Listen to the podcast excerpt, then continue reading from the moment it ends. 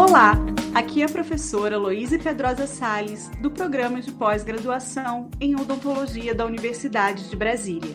E aqui a professora Nailê da Mé Teixeira. Bem-vindos a mais um episódio do Journal Club e Progress Report. O Journal Club é uma atividade voluntária e extracurricular do curso de odontologia da UNB, onde discutimos artigos científicos e estratégias em pesquisa. Excepcionalmente, desde março, o Journal Club vem sendo realizado em videoconferências para discussão de temas relacionados à Covid-19. O podcast surgiu como uma demanda dos nossos estudantes para aprofundar as questões mais polêmicas e mais relevantes dos temas propostos e discutidos na semana. É mais uma forma de interação entre a universidade pública e a comunidade. Hoje temos a honra de receber uma autoridade em imunologia que vai falar sobre as vacinas para a Covid-19 que estão sendo testadas no Brasil, a doutora Ana Amélia Boca. A doutora Ana Amélia possui graduação em farmácia industrial mestrado e doutorado em imunologia básica e aplicada pela Universidade de São Paulo, campus de Ribeirão Preto, e pós-doutoramento no Albert Einstein College of Medicine. Atualmente, a doutora Ana Amélia é professora titular da Universidade de Brasília na área de imunologia, especialmente imunologia celular. Ela coordena o Laboratório de Imunologia Celular no Instituto de Biologia da Universidade de Brasília. Professora Ana Amélia, sabemos o quanto você é ocupada. Muito obrigada por sua participação em nosso podcast. Eu acredito que nós devemos começar com aquela pergunta do milênio: quando a vacina para a Covid-19 estará disponível? Qual a fase mais desafiadora nas pesquisas clínicas para a vacina contra essa nova doença?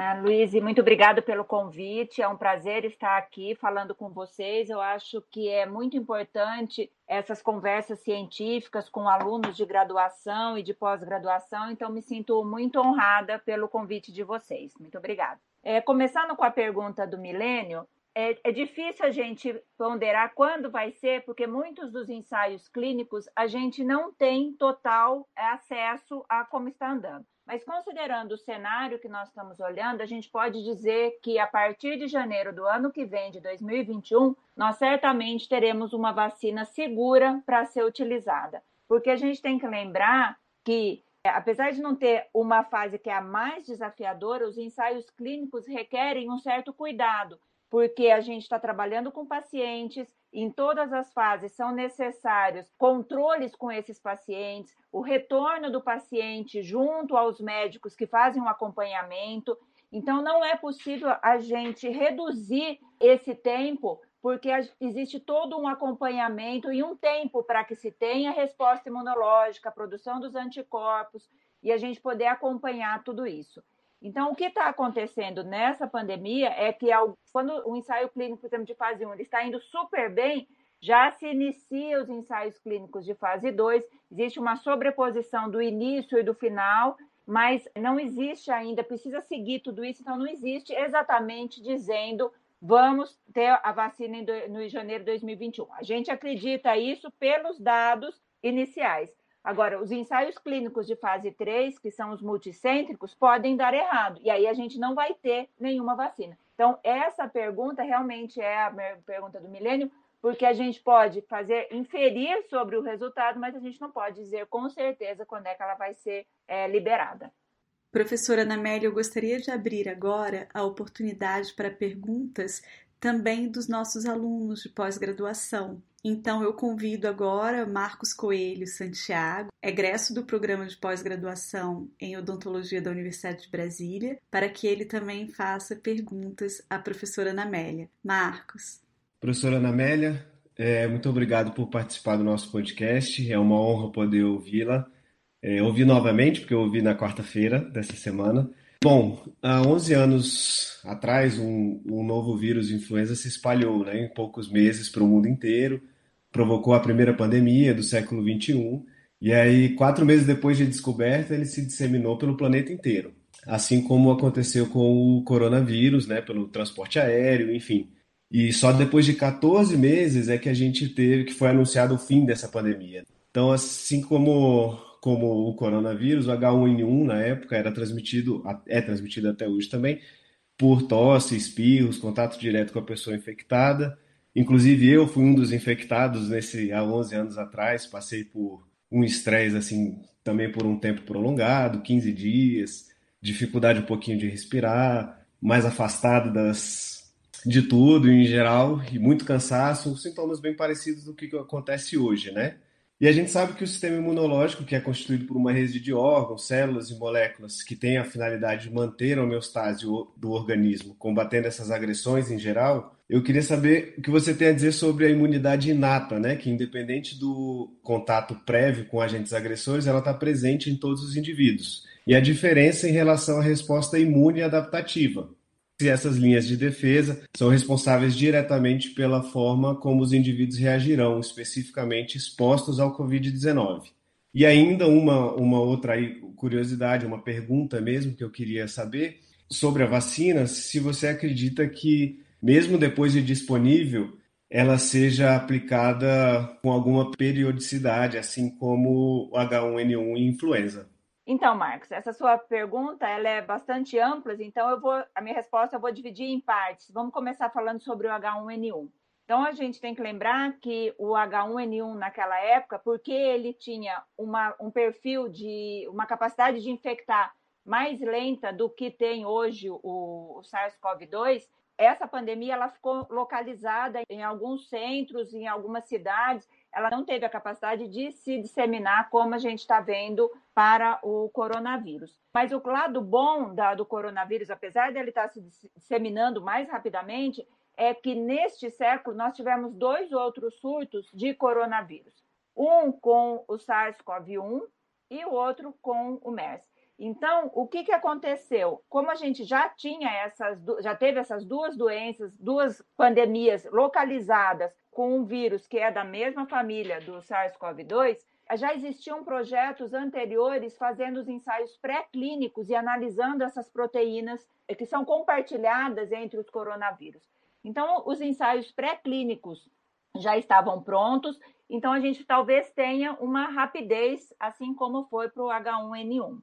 Então, assim, tanto para o H1N1 quanto para o coronavírus, a resposta imuninata ela é sempre a mesma, porque ela é uma resposta que, apesar dela ser antígeno específica para componentes que são conservados nos micro-organismos, ela tem uma amplitude, ela tem uma diversidade muito menor do que a resposta imune é, adaptativa. Então, na resposta imuninata, o que a gente observa nessas infecções virais é uma migração de, de macrófagos e neutrófilos para essa região, e essas células tentam fagocitar esses vírus que estão no meio é, intercelular.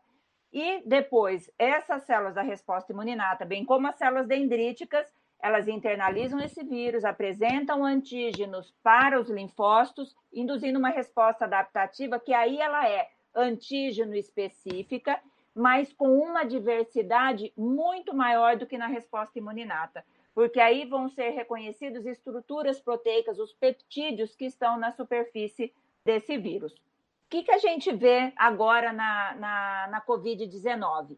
que aqueles pacientes com as formas mais graves ou das formas moderadas até chegar nas formas mais graves, tanto os monócitos que migram para o pulmão quanto os neutrófilos, eles acabam sendo produtores intensos de citocinas. Então a gente vê um perfil muito grande de TNF, de L6 e de IL-1 beta. Aí a pergunta é: é, então, essas citocinas, elas não são boas porque elas estão nessa explosão? Não, elas são importantes, porque essas citocinas, elas estão modulando a migração celular, a indução de uma resposta imune adaptativa, elas estão induzindo proteínas de fase aguda para poder estabelecer uma resposta é, aguda ou a resposta imuninata nesse indivíduo.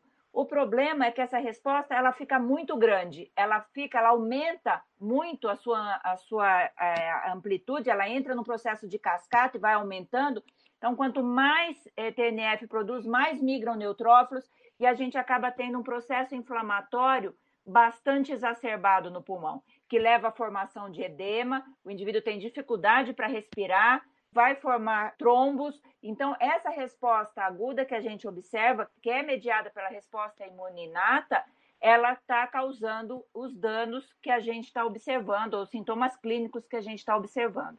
Paralelamente, o que, que a gente observa nessa doença? Uma resposta imunoadaptativa ruim, diminuída, porque a gente vê uma diminuição da circulação de linfócitos T, tanto CD4 quanto CD8. Então, a resposta que seria uma resposta efetiva, uma resposta benéfica do linfócito T citotóxico, que eliminaria as células infectadas pelo vírus, ela está diminuída. Então, a gente vai ter sempre um sistema em looping, onde a gente tem uma exposição antigênica, um estímulo da resposta imuninata, só que essa resposta imuninata vai aumentando, porque tem muito vírus naquele local, só que ela não consegue induzir uma resposta imunadaptativa eficiente para eliminar o vírus e fazer o feedback negativo sobre a resposta imuninata. Então, essa resposta ela vai aumentando com o tempo nesses indivíduos com sintomas mais graves. Agora, com relação a se a gente vai precisar tomar vacina todo esse ano, isso é muito cedo para dizer. A gente ainda não sabe como é que o vírus se comporta em termos de mutação de algumas proteínas. É possível que ele não se mute e a gente consiga imunizar toda a população, e aí daqui uns anos a gente não tem mais indivíduos que nunca tenham tomado uma vacina ou que não tenham entrado em contato com o vírus. Agora, se ele sofrer mutações, como que acontece com o da influenza, aí vai ter que fazer uma periodicidade de aplicação dessas vacinas para poder induzir uma resposta imune efetiva nesses pacientes. Então, nós vamos ter que esperar um pouco para poder responder essa sua última pergunta. Olá, professora. É, Bem-vinda ao nosso podcast. Muito obrigada pela sua participação.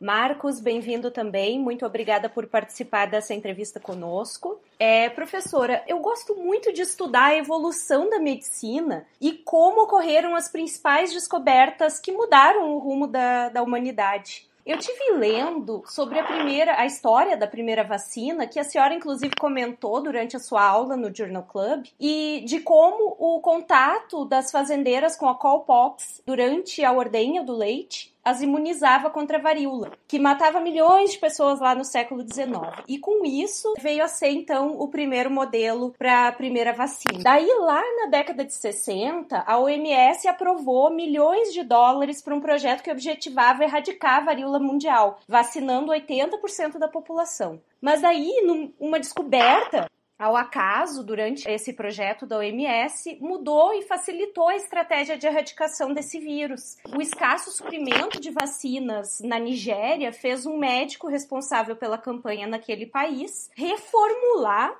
a estratégia de vacinação. Ele apertou o cerco na identificação de novos casos de doença e as doses escassas de vacina eram usadas para aquelas pessoas que tinham contato com os doentes. Daí a estratégia, a história conta que a estratégia não somente funcionou, como erradicou o vírus no leste da Nigéria. A partir dessa experiência, daí a OMS observou que bastava vacinar 50% da população para que se erradicasse a varíola. Essa estratégia, professora, poderia de alguma forma se aplicar à vacina da COVID-19? E nesse sentido, qual o percentual da população deverá ser imunizada e como essa estratégia da Nigéria ou outras estratégias poderiam ser usadas para imunização contra o SARS-CoV-2?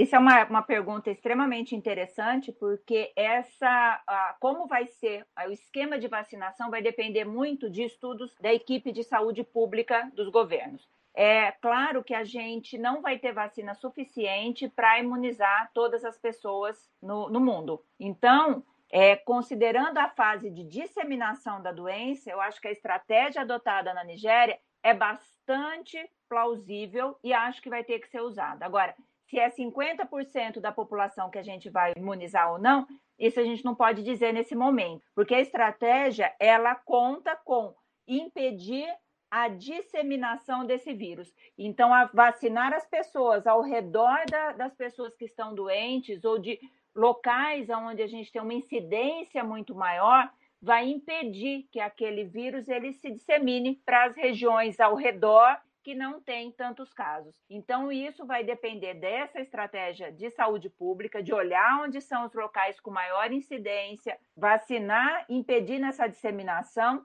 e depois, com o passar do tempo, ir vacinando as outras pessoas. Agora, então, essa se vai ser 50, 40, ou 60 vai depender de como vai ser montada essa estratégia, que ainda não está sendo discutido, mas foi muito bem desenvolvido com a vacina da varíola mas que eu acho que no começo do ano que vem vão ter que ser mapeado as regiões que vão ser prioritárias para a contenção da disseminação do vírus. Passada essa fase de disseminação, aí eu acho que a vacina vai entrar para induzir a, a, a prevenção das pessoas, para impedir novos surtos.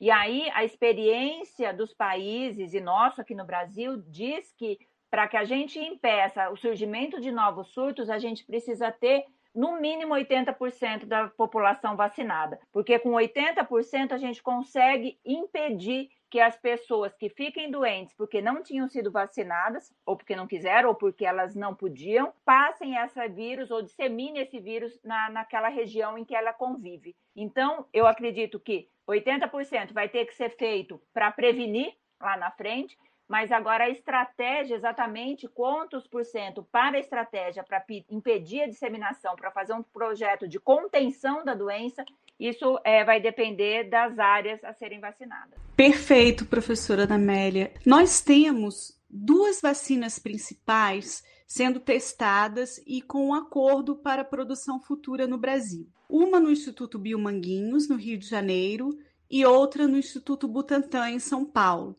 Eu até aproveito aqui para falar aos nossos ouvintes dessas duas instituições que merecem ser enaltecidas. O Instituto Biomanguinhos, ou Instituto de Tecnologia em Imunobiológicos, é uma unidade da Fundação Oswaldo Cruz vinculada ao Ministério da Saúde. O Instituto Biomanguinhos ele é responsável pelo desenvolvimento tecnológico, pela produção e fornecimento de grande parte das vacinas utilizadas no Programa Nacional de Vacinação do Sistema Único de Saúde, o SUS, responsável por mais de 100 milhões de doses anuais de vacinas, como a da meningite, a tetravalente, poliomielite, febre amarela e outras. E o Instituto Butantan, ligado a Secretaria de Saúde do Estado de São Paulo é reconhecido mundialmente também pelos trabalhos em saúde pública e como um dos principais centros científicos e de unidade de produção de biofármacos em nosso país. Bem, ambos estão em evidência no momento, responsáveis pelos principais ensaios clínicos e futura produção de vacinas para a Covid-19.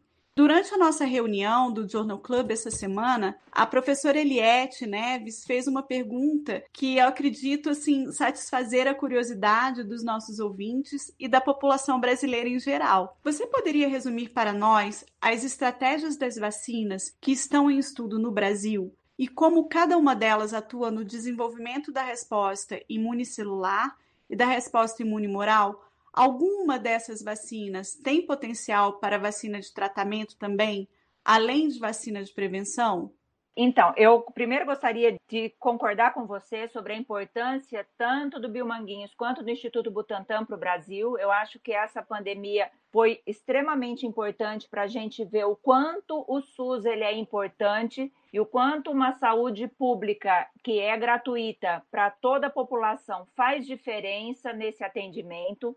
Então, tanto o Biomanguinhos quanto o Butantan, eles são instituições que trabalham diretamente com o SUS e ainda bem que nós temos essas, essas duas instituições para poder estar tá à frente desses projetos de desenvolvimento dessas vacinas nesse momento. Primeira vacina que foi anunciada que teria um, uma parceria com o Brasil e que estaria entrando e fazendo seus testes clínicos foi a vacina desenvolvida pela Universidade de Oxford, e a empresa AstraZeneca. Essa estratégia vacinal é a utilização de uma partícula viral não replicante, que é o adenovírus. Nessa preparação, eles vão, vão aplicar dos indivíduos um adenovírus, que é um vírus que não vai replicar dentro do hospedeiro, mas esse vírus ele tem uma parte do material genético de proteínas é, da superfície do SARS-CoV-2 toda essa tecnologia já tinha sido desenvolvida anteriormente para o MERS, eles só substituíram esse material genético e aí eles viram que essa vacina, ela, apesar de ser inovadora, de ser uma estratégia diferente do que a gente está acostumado aqui no Brasil de usar, ela conseguiu induzir níveis elevados de anticorpos esses anticorpos apresentaram um nível de neutralização do vírus bastante satisfatório em níveis iguais daqueles indivíduos que conseguiram é, sarar da doença, do, do presente no soro convalescente, dos pacientes convalescentes. E, além disso,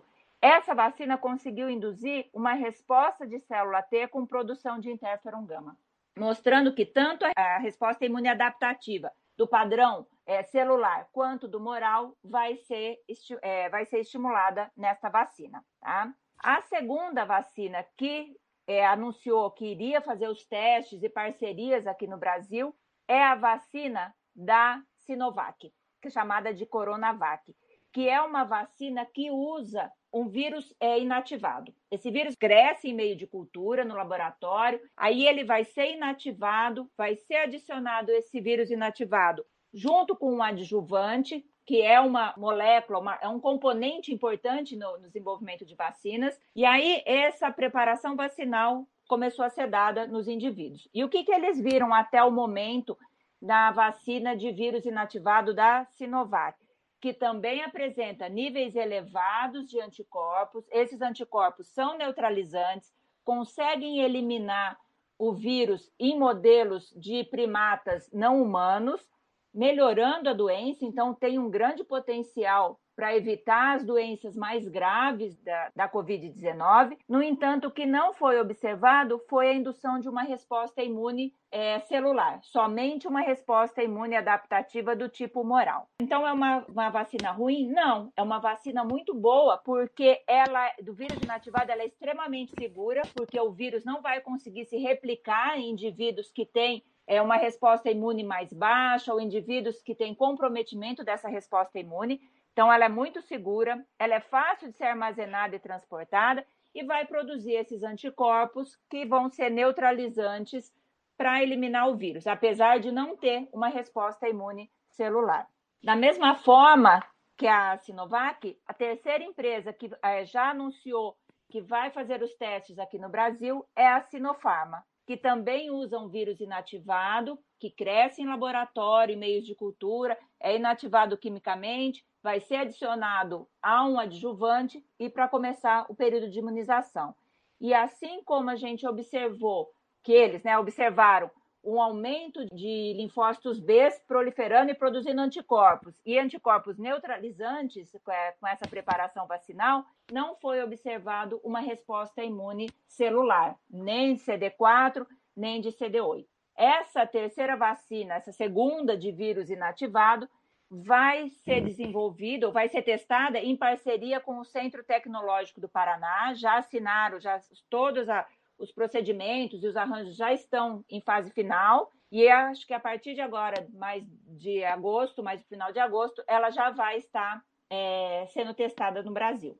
E a quarta, que foi anunciada nessa semana, que é a vacina da BioNTech, juntamente com a Pfizer, ela é uma vacina totalmente nova. A gente nunca teve uma vacina de RNA mensageiro é, aplicada na população. Então, é uma estratégia super nova. Esse RNA ele vai estar tá, vai tá dentro de uma partícula lipídica para poder se fundir a célula, e esse RNA vai induzir a produção de proteínas do vírus por essa célula. Essas proteínas, na presença da, dentro dessas células e apresentadas, vão ser reconhecidas pelo sistema imune, e os dados da BioNTech mostram que essa vacina ela é, induz uma resposta de anticorpos. Esses anticorpos são neutralizantes, mas elas mostraram também uma importante ativação da resposta imunicelular. Então, atuando no, nos dois componentes da resposta imune adaptativa, tanto a celular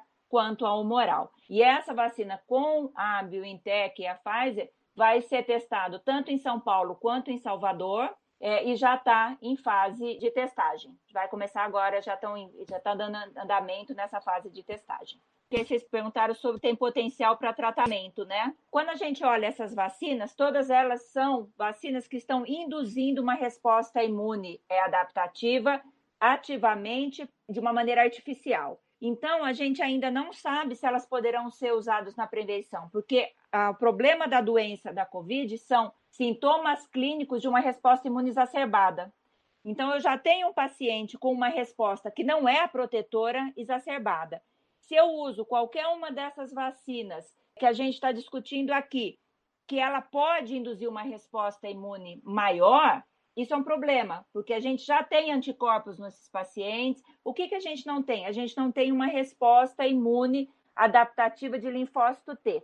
Então, essas vacinas que estão aí no mercado, provavelmente elas não poderão ser usadas para prevenção, porque elas aumentam o sistema imune como um todo.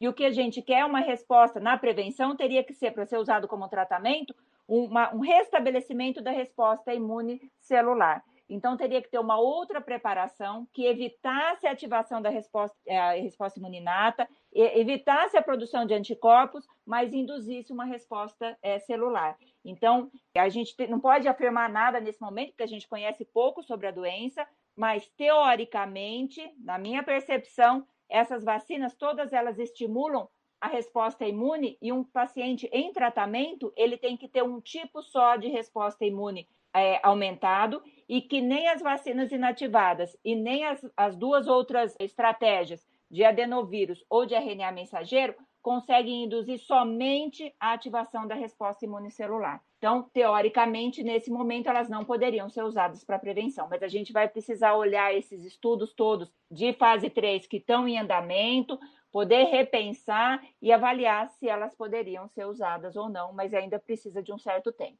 Professora, tem sido anunciado que pessoas recuperadas da, da Covid-19 estariam imunizadas. Os testes sorológicos feitos no sangue para identificar os anticorpos IgM, que seriam na fase aguda da infecção, e IgG na fase crônica, têm sido amplamente é, realizados na rede de saúde pública e privada. Esses testes, que são ditos os testes rápidos, né, apresentam na literatura alguma sensibilidade, variando de 80% a 93%, e tem muitas vantagens de rastreamento de contatos, a vigilância sorológica e a identificação de casos que podem ter tido contato com o vírus.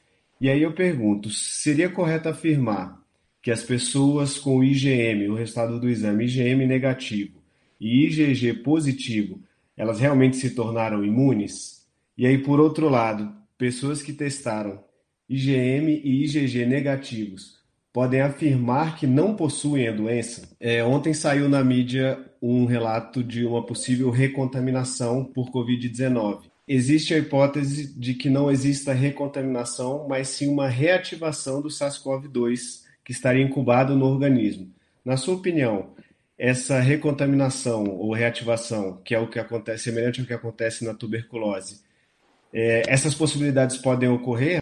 É, então, vamos começar primeiro com a sorologia. Realmente, os ensaios rápidos é, são extremamente importantes porque a gente consegue rapidamente identificar a pessoa que está contaminada e isolar as pessoas ao redor para evitar essa disseminação do vírus. Então, eles são extremamente importantes. E a literatura já mostra, é a nossa experiência na área de resposta imune, é que quando a gente tem o um indivíduo com IgM negativo e IgG positivo, ela já entrou em contato com esse com o patógeno e essa IgG alta ela confere uma imunidade ao indivíduo. Significa que ele já tem células de memória, já produziu esses anticorpos e que esse indivíduo ele não precisa é, se preocupar, ou seja, ser vacinado novamente ou ter, ter qualquer outra estratégia de imunização, tá certo? Então, isso seria. Agora, o fato do indivíduo não ter IgM nem IgG, a gente não pode dizer que o indivíduo nunca entrou em contato com esse patógeno, porque existe uma coisa chamada de janela imunológica. Quando o indivíduo entra em contato com o vírus, a primeira coisa que acontece é o desenvolvimento da resposta imune é, inata, que não tem produção de anticorpos. Depois de um certo tempo, enquanto a resposta imune inata está ocorrendo, Nesse contexto dessa resposta imuninata, os linfócitos B reconhecem o antígeno, mas somente aqueles linfócitos B que são antígeno específicos para aquele patógeno. Esse linfócito B entra em proliferação, se diferencia para plasmócitos e aí ele secreta o anticorpo. Então, existe um certo tempo até que o linfócito B se torne uma célula secretora de anticorpos. Não é imediatamente. Então, esse período entre o contato com o vírus até a produção de anticorpos é chamada de janela imunológica. E o indivíduo ele pode exatamente estar nessa fase,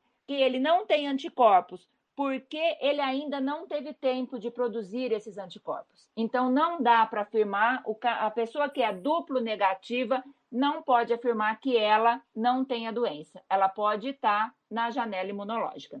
E os indivíduos que têm IgM e IgG positivos, esses indivíduos não estão imunes. Significa que esse indivíduo está no curso da infecção, porque IgM é um anticorpo que é, indica que o indivíduo está numa fase inicial, na fase ainda aguda dessa doença, produzindo IgG por conta da geração de células de memória, mas ele ainda não tem, ele ainda tem uma doença é, em curso. Então, esse jogo de saber se é IgM ou IgG, ela depende muito desse, desse conjunto de fatores. Agora, o indivíduo duplo negativo, ele não pode afirmar com certeza o que ele pode, que ele não está infectado. O que ele pode dizer é: eu não tenho anticorpos produzidos para esse vírus, tá certo? É, com relação a isso, pensando em sorologias e também da identificação por suaves, nós já tivemos algumas, alguns, alguns casos que podiam dizer que a pessoa estava se reinfectando com isso. E aí eles viram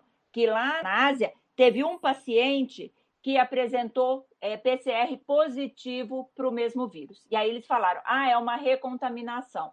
E aí eles viram que não, que na verdade o PCR ele pega fragmentos do vírus e a gente ainda durante muito tempo após a doença, a gente ainda tem fragmentos dessas, desse vírus no nosso trato respiratório superior ou mesmo no pulmão. É, e aí, essa, esse vírus que está morto já, esse vírus que não é mais infectivo, ele consegue ser identificado. Então, isso é uma coisa que a gente precisa ter em mente quando a gente falar. Ah, reativou a doença. Reativar a doença somente por exames de identificação do vírus pode ter esse viés e não necessariamente represente uma reativação. O outro ponto é que teve essa semana, do, do que a USP identificou em Ribeirão Preto, uma, uma moça, uma enfermeira que apresentou sintomas clínicos, aí é diferente, tá certo? Então, pode ser uma reativação, que o sistema imune conseguiu conter a infecção, mas não eliminou todo o vírus, e aí, por alguma instabilidade dessa resposta imune, esse vírus foi reativado. Agora, se esse é um perfil geral, se o vírus vai conseguir se reativar ou se o indivíduo só com a IgG alta, qual é o nível de IgG alta que protege esse indivíduo de uma reinfecção, a gente ainda não sabe. Então, não se sabe exatamente como é que vai ser o curso dessa doença. A gente tem um N muito pequeno de da pessoa apresentar sintomas, sarar, se sentir melhor, não ter mais sintomas e voltar a ter sintomas, o nosso N é igual a 1 nesse momento. Então, a gente precisa ter um número maior para poder ver como é que esse vírus se comporta no organismo, para ver se existe algum componente genético nesse indivíduo, se de repente a resposta imune dele é uma resposta diferente. Ele pode ter, porque a gente tem alguns HLAs que são propensos, assim, a pessoa que tem aquele HLA, ela tem uma maior propensão para desenvolver algumas doenças, principalmente doenças autoimunes. Então, tem uma série de perguntas para poder falar em reativação, recontaminação. Então, assim, é muito precoce ainda. Que existe essa possibilidade? Existe, porque como a gente tem poucas informações, nada é, pode ser descartado nesse momento. Muito interessante, professora. E nesse mesmo sentido da pergunta do Marcos, é, a professora Maria do Carmo Guimarães questionou na nossa reunião do Journal se há alguma nova informação sobre a duração da imunidade humoral, como por exemplo em casos totalmente assintomáticos em que o indivíduo apresenta o, IG, é, o IgG reagente. E eu queria saber se a senhora poderia comentar um pouquinho com os nossos ouvintes sobre a sua resposta durante a aula. E uma outra pergunta, se, se me permite, é, eu gostaria de saber um pouco mais sobre a hipótese do efeito da vacina BCG para o sistema imune frente à Covid-19, que a senhora também comentou é, na nossa reunião. É, nós tivemos, há, alguns, uh, algum tempo atrás, uma discussão sobre esse tema com, em um dos journals, onde um, uma das alunas trouxe um pré-print que tinha é, sido recém-publicado logo em março e que demonstrou uma correlação entre a política de vacinação universal da BCG e a redução da morbimortalidade e do número menor menor de casos reportados da Covid. Mas, naquele momento, o que nós concluímos era que é, havia pouca evidência para se fazer essa afirmativa. Então, queria saber se a senhora também poderia comentar sobre esse assunto é, com os nossos ouvintes. Então tá, vamos começar pela resposta imunomoral. O que se sabe até hoje com os projetos, com, com algumas vacinas ou algumas respostas imunes que a gente tem, é que os anticorpos eles são extremamente importantes para a imunidade de uma série de vírus. E o indivíduo que tem níveis elevados para esse desses da IgG, ele consegue se proteger durante muito tempo. Agora, isso depende da manutenção das células de memória. Se eu tenho a manutenção de células de memória sendo ativadas para que esse linfócito B de memória se transforme em célula produtora de anticorpos e fique secretando esses anticorpos. Então, tem uma série de questões que fazem que a gente mantenha essa produção e esses níveis de IgG elevados. A gente não pode afirmar nada nesse momento, porque a gente tem nove meses de doença. Então, até o momento, o que está se vendo? Que os indivíduos que se contaminaram e curaram, que são chamados os pacientes convalescentes, eles apresentam, apresentam níveis elevados desses anticorpos e o soro desses pacientes estão tendo bons resultados para evitar a mortalidade de pacientes graves. Agora, quanto tempo esse, essa, esse nível, esses níveis de anticorpos eles vão permanecer? Isso a gente não sabe. A gente tem doenças que a gente se, se imuniza na infância e a gente até hoje tem anticorpos contra essa, essa vacina, ou a, a gente também tem vacinas onde a gente precisa tomar reforço é, a cada ano, por exemplo, a cada 10 anos com, com os toxoides tetânicos. Então, depende muito de como ele vai se comportar, não existe um padrão. Então, a gente vai ter que acompanhar para ver se é necessário mais imunizações ao longo da vida para que esses níveis de anticorpos fiquem elevados, ou se somente uma imunização ou somente ter desenvolvido a doença é o suficiente para manter os níveis que vai nos proteger de futuros contatos com esse mesmo vírus. É, a segunda parte é a respeito da BCG, e eu acho que isso é bastante interessante, porque é, há um tempo atrás, uns pesquisadores da Europa eles começaram a discutir sobre se a resposta imune inata ela era capaz de induzir uma certa memória. Obviamente que não é a memória que a gente está acostumada, aquela clássica da resposta imune, onde a gente tem linfócitos T, que são células de memória, antígeno específicas para re regiões é, pequenas, e isso se mantém por muito tempo, mas é uma memória que ajuda a melhorar a, a formação e o desenvolvimento da resposta imune adaptativa. Então, ah, eles viram que indivíduos que eram vacinados com BCG eles tinham uma taxa menor de doença, de incidência de algumas doenças pulmonares, tanto para idosos quanto para crianças, e, por exemplo, como incidência de pneumonia.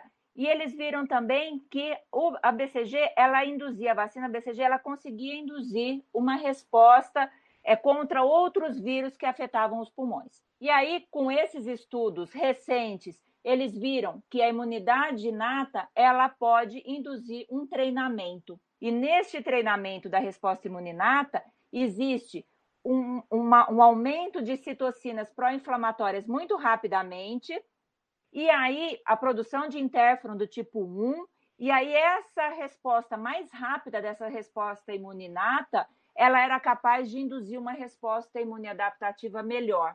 Então, essa cooperação mais eficiente, mais rápida entre inata e adaptativa, levava a uma proteção desses indivíduos, principalmente para infecções no pulmão. E aí, neste processo de avaliar quem eram os pacientes mortos, quem eram os pacientes recuperados, se tomava vitamina D, que tipo de sangue que tinha, várias hipóteses que foram levantadas, e aí a gente vê que muitas nem tiveram qualquer importância efetiva no desenvolvimento da doença, eles conseguiram fazer uma separação entre o número de indivíduos que morriam pela Covid-19 que não tinham sido imunizados com a BCG e os que tinham sido imunizados. Então, isso levou à possibilidade de que a BCG podia estar, através do aumento da imunidade da parte inata da resposta imune, melhorando o prognóstico desses pacientes. Ele é uma coisa tão importante que o Brasil vai participar no estudo mundial com vários países para ver a importância da BCG nessa resposta. E aqui no Centro-Oeste, a gente também tem um projeto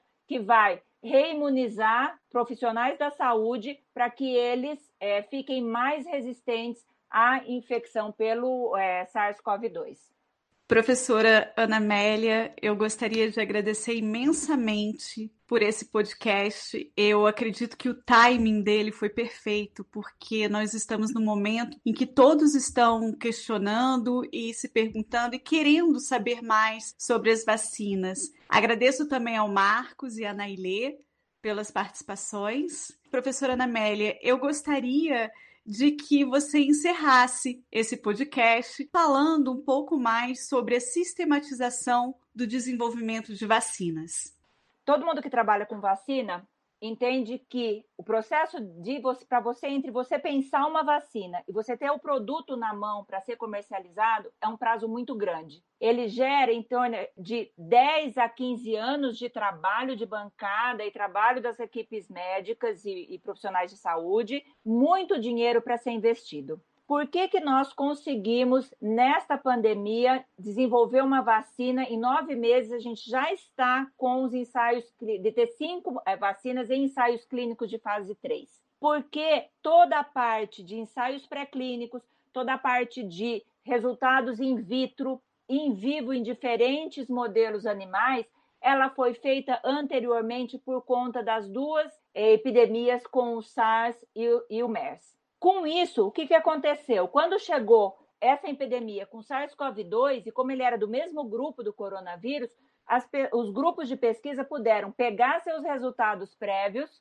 já organizar, trocar proteínas, trocar material genético para poder fazer uma estratégia vacinal que ele já tinha desenvolvido e já sabia que era segura e que era eficaz. Então, quando a gente pensa em desenvolvimento de vacinas, se a gente pensa nesta pandemia, do que aconteceu, que está acontecendo no mundo, dá para a gente ver que você ter desenvolvimento de estratégias vacinais antes que ocorra a epidemia é uma estratégia extremamente importante. Então, a gente não tem que correr atrás daquilo que acontece na hora. Nós, pesquisadores, eu acho que os centros de pesquisa, as universidades, têm que pensar quais são as potencialidades daqui para frente. Tem que esperar é, para ver o que é que pode acontecer é, nas próximas infecções ou quais são os potenciais vírus que estão aí e aí já começar a desenvolver projetos de pesquisa para a parte pré-clínica. Então, quando a gente fala em sistematização do desenvolvimento de vacinas, é ter uma política de Estado que estimule a produção de vacinas para potenciais doenças que a gente possa ter, para que a gente não tenha que correr atrás de vacinas quando acontece a doença, porque quando ela acontecer, a gente não vai ter tempo suficiente para desenvolver toda a cadeia de produção de uma vacina, do zero até a poder ser aplicada nos pacientes. Com isso, eu finalizo a minha participação aqui no Journal Club de vocês. Queria agradecer a oportunidade, acho que foi um momento ótimo, porque as vacinas estão aí, está todo mundo chegando e querendo saber como é que elas vão, vão atuar, se a gente participa ou não dos grupos dos ensaios clínicos de fase 3. Então, acho que é muito bom discutir sobre isso, como a ciência evolui na produção de vacinas, quais são os gargalos, para que a gente possa pensar sobre a importância da vacina, cobrar das agências de fomento daqui para frente que elas continuem investindo em doenças que não estão na, em pauta, mas que podem voltar, como as doenças reemergentes ou mesmo as doenças novas que podem acontecer. E aí a gente poder desenvolver projetos com calma e não ficar tentando apagar fogo. Eu acho que a gente tem que ter uma visão muito mais de prevenção e estratégias de enfrentamento do que ficar apagando fogo para cada doença que a gente tem. Então, eu que agradeço essa oportunidade, acho que foi extremamente importante. Vocês estão de parabéns com essa iniciativa de ter o Journal Club. Acho extremamente importante essa disseminação e essa divulgação da ciência. E muito obrigado. Espetacular, professora Ana Amélia. Nós que agradecemos imensamente. Então, obrigada por sua participação em mais um podcast da série Journal Club and Progress Report, conectando nossa comunidade acadêmica com a população. Agradeço também aos ouvintes. Até o próximo podcast sobre o impacto da Covid-19 na odontologia.